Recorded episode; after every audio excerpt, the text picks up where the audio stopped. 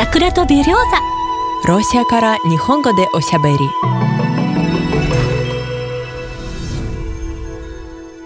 日本の皆さんこんにちは。桜とベリョーザロシアから日本語でおしゃべりです。本日も担当は私マリアと。私リエです。マリアさん実はロシアで生活する中で不思議なことが一つあるんです。何ですか？私は黒髪の日本人でとてもロシア人には見えません。でもロシアではよく道を聞かれます。日本では外国人に道を尋ねることはありません。だから近くにロシア人がいるのにどうして外国人の私に道を聞くんだろうと毎回不思議に思います そうなんですか？はい。それはねロシアが多民族国家だからですよ。ロシアではいろんな民族の人が暮らしています。だからあ外見でその人が外国から来た人かどうか見分けるのは難しいんです。だいたいコードであ判断します。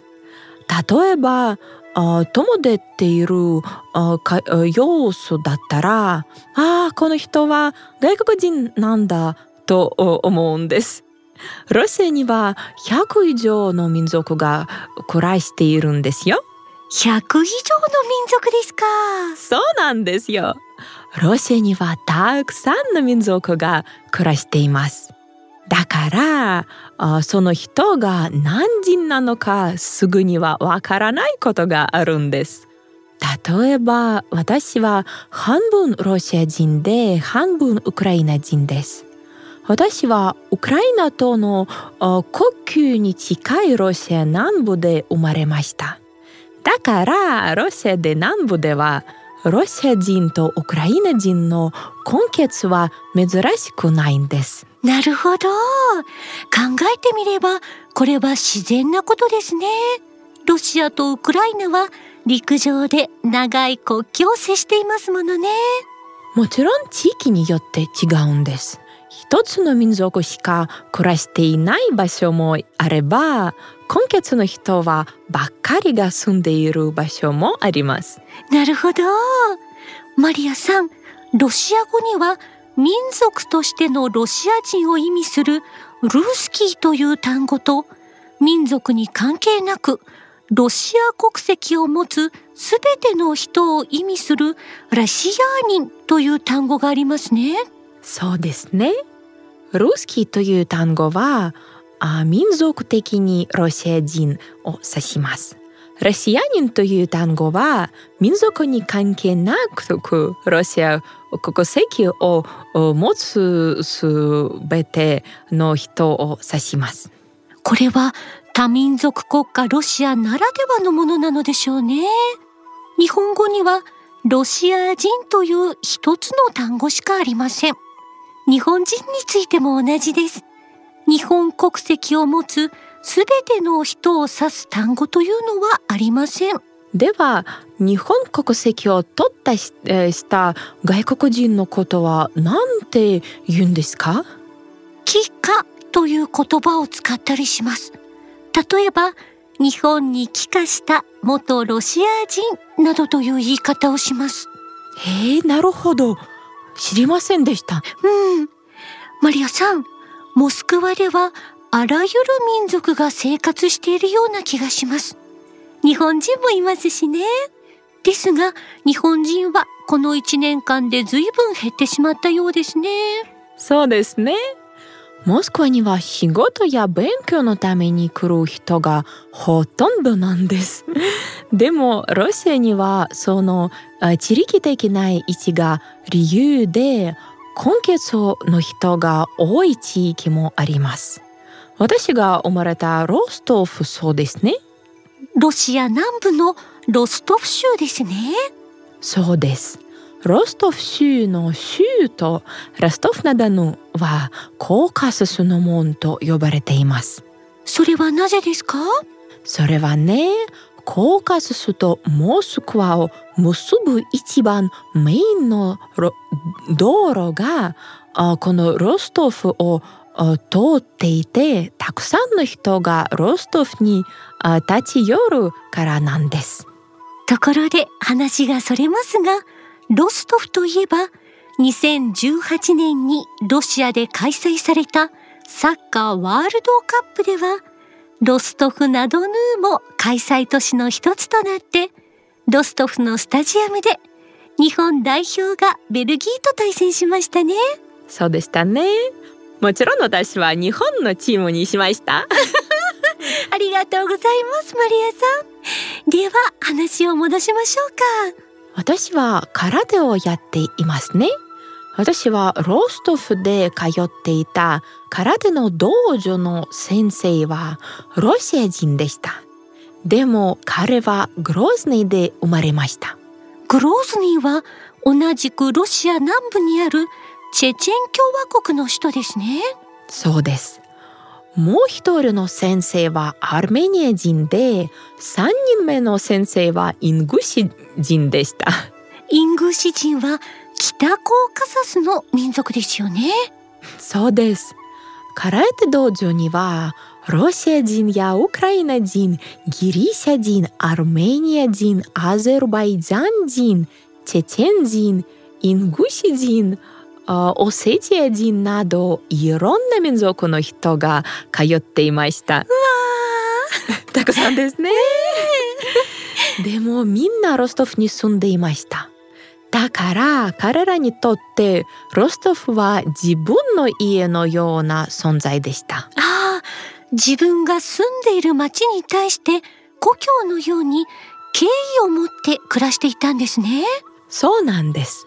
でもね、残念ながらその町で暮らしている場合とその町にあただってただやってきた場合とでは人々のコードが全く違うんです。というのは？まあ例えばねロストフにはロシア人以外の人に対するあ敵意や悪意はありませんでした。あそれは彼らがみんなロストフで暮らしていてロストフを自分のふるさとのように大切にしているからです。ロストフに住んでいるロシア人はたとえ民族が違っても自分たちの町や昔から住んでいる人たちに敬意を持って接してくれる人たちの気持ちを感じて自分たちも同じように接しているんですね。そうなんです。ただね、例えば、ただ働きに来た場合は、その土地への敬意が感じられないんですよ。ロシア語にはパナイハレという言い回しがあります。これはよそから来た人たちに対する不満を表しています。うん、移民に反対する社会運動もありました。でも最終的にこの運動は禁止されました。ただこれはもちろん1990年あたりのことです。その頃のロシアは今とは全く違うんです。そういう歴史もあったんですね。1990年代にモスクワには大きな市場いくつがありました。そのような市場を管理していたのはコーカススから来た人たちでした。彼らは遠慮がなくてよく身勝手な振る舞いをしました。お客さんを騙すこともよくありました。だから彼らに対して悪いイメージができできできありますね。そしてそのイメージを消し去るのには時間がかかりました。そうでしたか。この大きな市場というのは、医療品や生活用品、食品などが売られていて、モスクワだけでなく、ロシアのその他の地域、さらには外国からも人々が訪れて買い物をしていたとても広い巨大な市場のことですね。その通りです。このような市場は今はもう閉鎖されてしまいましたが、私がモスクワに留学した当初はまだ残っていました。実はそこではもち米や里芋などモスクワのスーパーでは見かけない食材を手に入れることができたり、中華料理やベトナム料理などをとても安く食べることができたので、個人的には好きでした。そうですか。そうなんです。でも確かに市場は商品を運ぶ人やお客さんでごった返していて特別な雰囲気でした。留学生などは怖いから行かないという人たちもたくさんいました。きっと法律的に問題があることもたくさんあったでしょうね。でも今はモスクワの市場は随分変わって綺麗になりました。おしゃれな雰囲気の市場もありますね。そうですね。でもね、今でも不法移民が入ってくるので、当局は取り締まりをしています。モスクワは中央アジアからの外国人労働者がすごく多いですね。ウズベキスタンやタジキスタンキルギスなどからモスクワに出稼ぎに来ていますね。うんモスクワのお給料は彼らの国の10倍なんです。わあ10倍ですか。だからみんなモスクワに来るんですねそうですよ。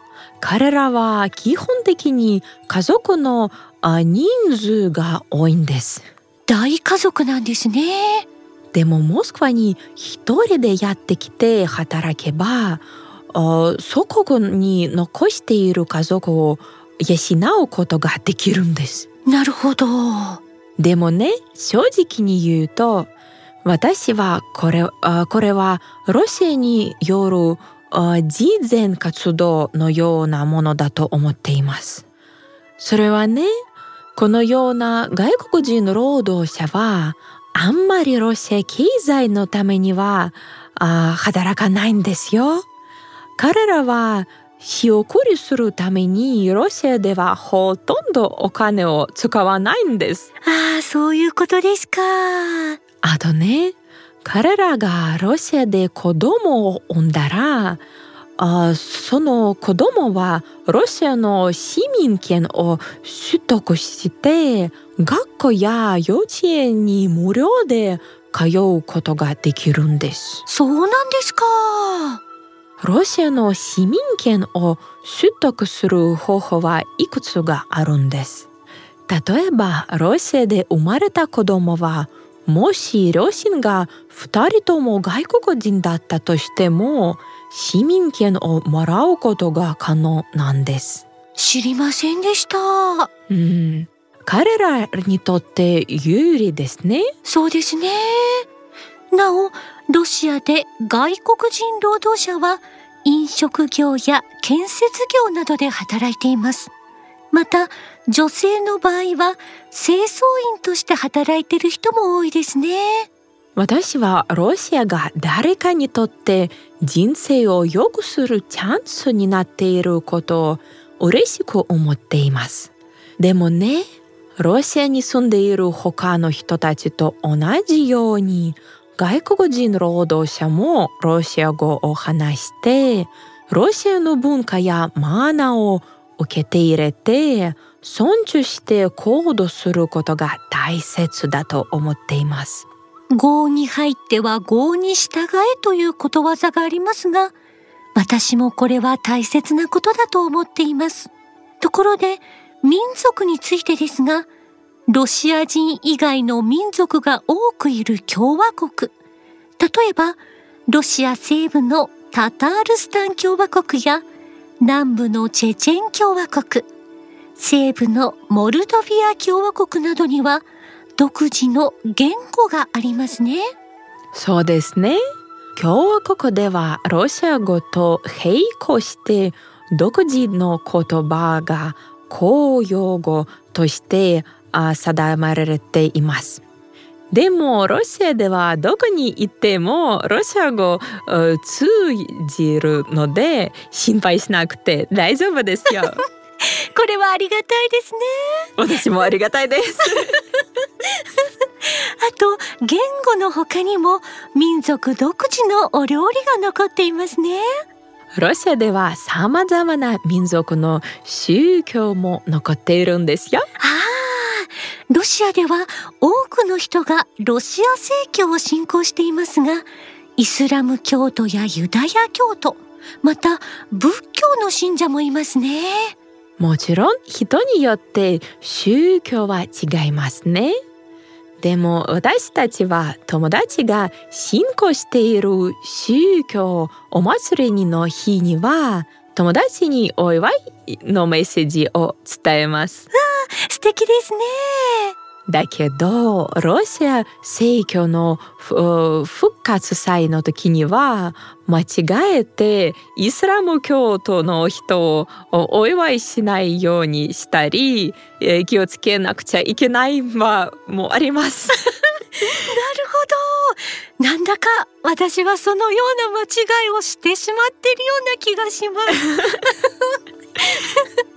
あとロシア人といえば金髪で目が青くて肌の色が白くてというイメージがありますが実はロシアにはアジア的な外見の人たちもいますねそうなんですよ例えばカールミク人やボーリャート人はアジア系の顔をしています。